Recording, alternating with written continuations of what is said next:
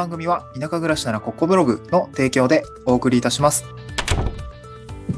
はい。おはようございます。東京から島に家族で移住して、ライターやブログ運営をしたり、古民家を直したりしている小場旦那です。今日のトークテーマは、えーやりながら走って失敗すると、田舎暮らしも仕事も身につくよというお話をしたいなと思います。えっ、と、まあ、現状ですね、今、脱サラ地方移住、まあ、かつ子連れ移住みたいな感じで、まあ、割と思い切ったようにも見う、よく言われる状態になっているんですけれども、えー移住して、かつ、まあ、会社員辞めて同時に移住したので1年半ぐらい経ちました。うん。個人事業主としても1年半ぐらい経ちました。えーで、そんな中で、なんかこう、仕事、まあ、主には結構、この1年半仕事ばっかりしてたので、仕事ですね、あの、会社員辞めた後の、まあ、働き方というか、えー進め方というか、そんな中で得た教訓というのがあったので、今日はそんな話をしたいなと思うんですけれども、えっ、と、1年半ですね、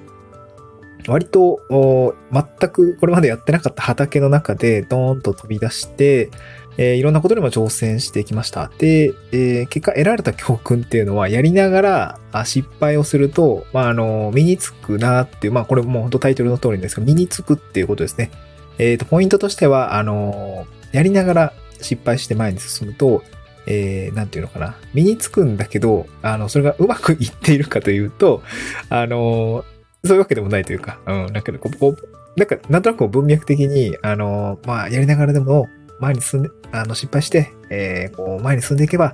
きっと良くなるよ、みたいな、あの、なんていうのかな、ニュアンス的に、こう、文章がから醸し出るニュアンス的には、あの、良くなるよ、みたいな、こう、ポジティブに捉えられるようなこともあると思うんですけど、あの、身につくんですよね。あの、やったこととか、なんでダメだったのかって身について、まあ、結果的にその、その結果、良くなる場合もあるんだけど、あの、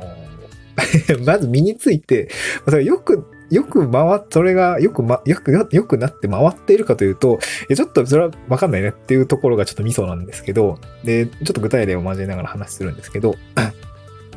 えっと、えっと、私、私自身今会社員辞めて1年ぐらい経ちました。で、会社員の時はどういう流れだったかっていうと、やりながら走るってことはあんまり正直なかったと思います。まあもちろん、あの、仕事というのは、えどれも初挑戦のことだと思いますので、基本的にはみんながやりながら走っているとは思うんだけども、その裁量というのが全然違うかなと思っていました。で、会社員時代は僕も全然文系、大学時代文系で経営学部だったんですけど、だから本当に、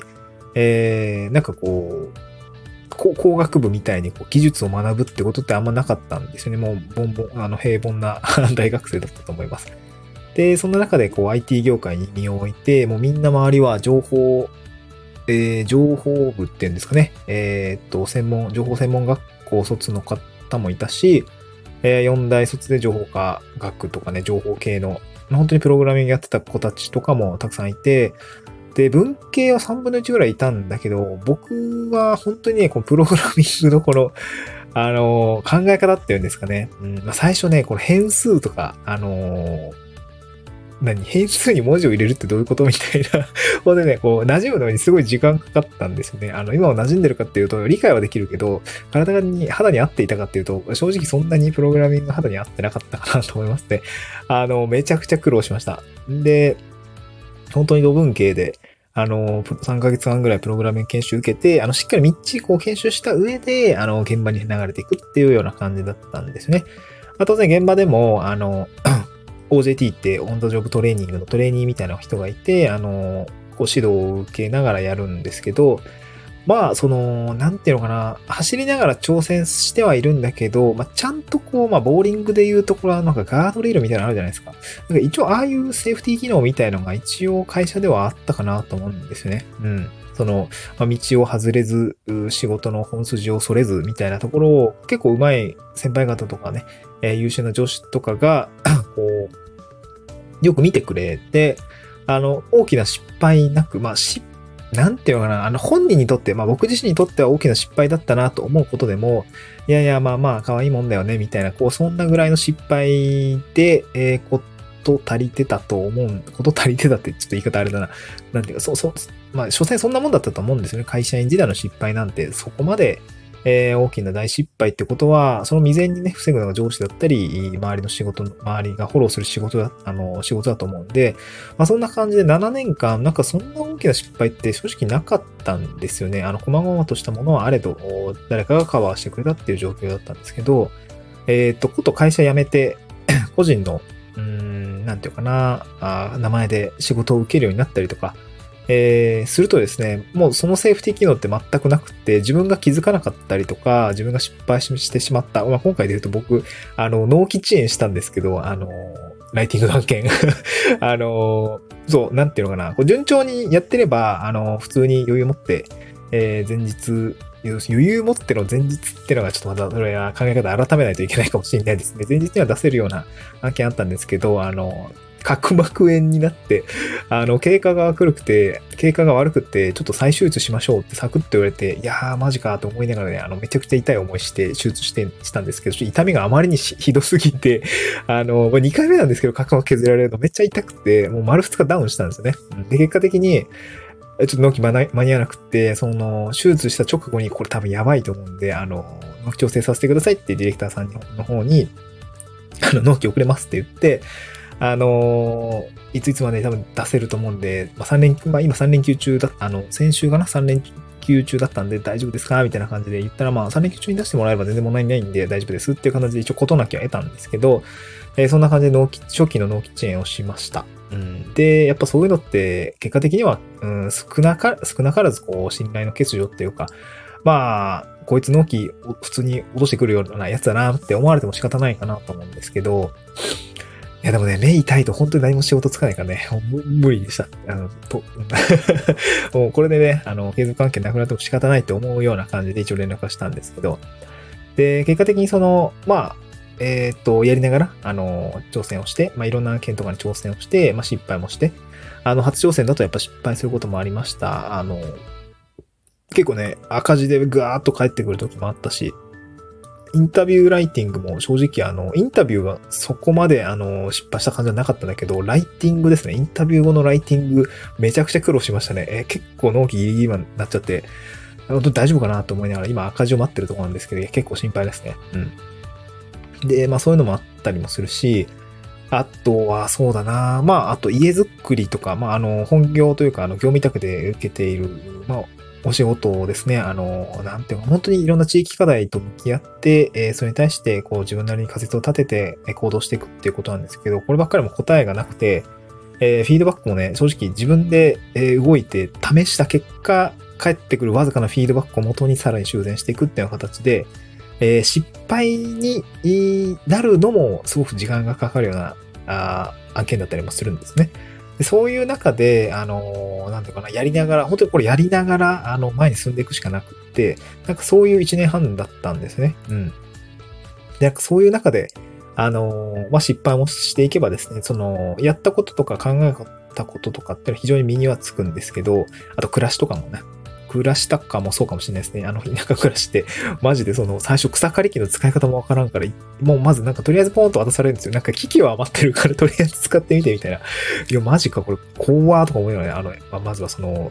なんていうの？あの、え、えー、っと、混合ガソリン入れて、えー、この、なんていうの？エンジンの部分引いて、えー、っと、回転数上げて、みたいな、ウィーンつって、あの、ハンドルちゃんと あの、一定で持って、で、木々がね、あの、なんていうのかな あの、金属とか当たらないように、えー、かつこ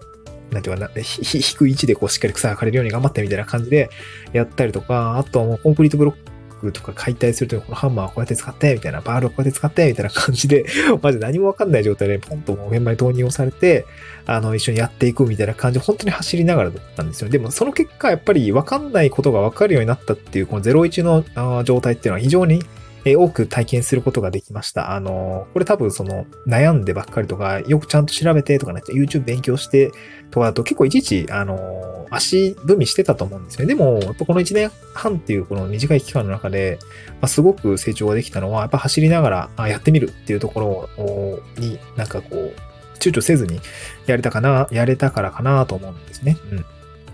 で、えー、今日何が言いたいかっていうとですね、あの、まあ、そういうふうに、まあ、これから地方に移住をしたりとか、地方で何か仕事をしたりとか、あと、ま、脱サラですよね。うん、なんか個人事業主と仕事をしてやっていくときには、あの、なんていうのかな。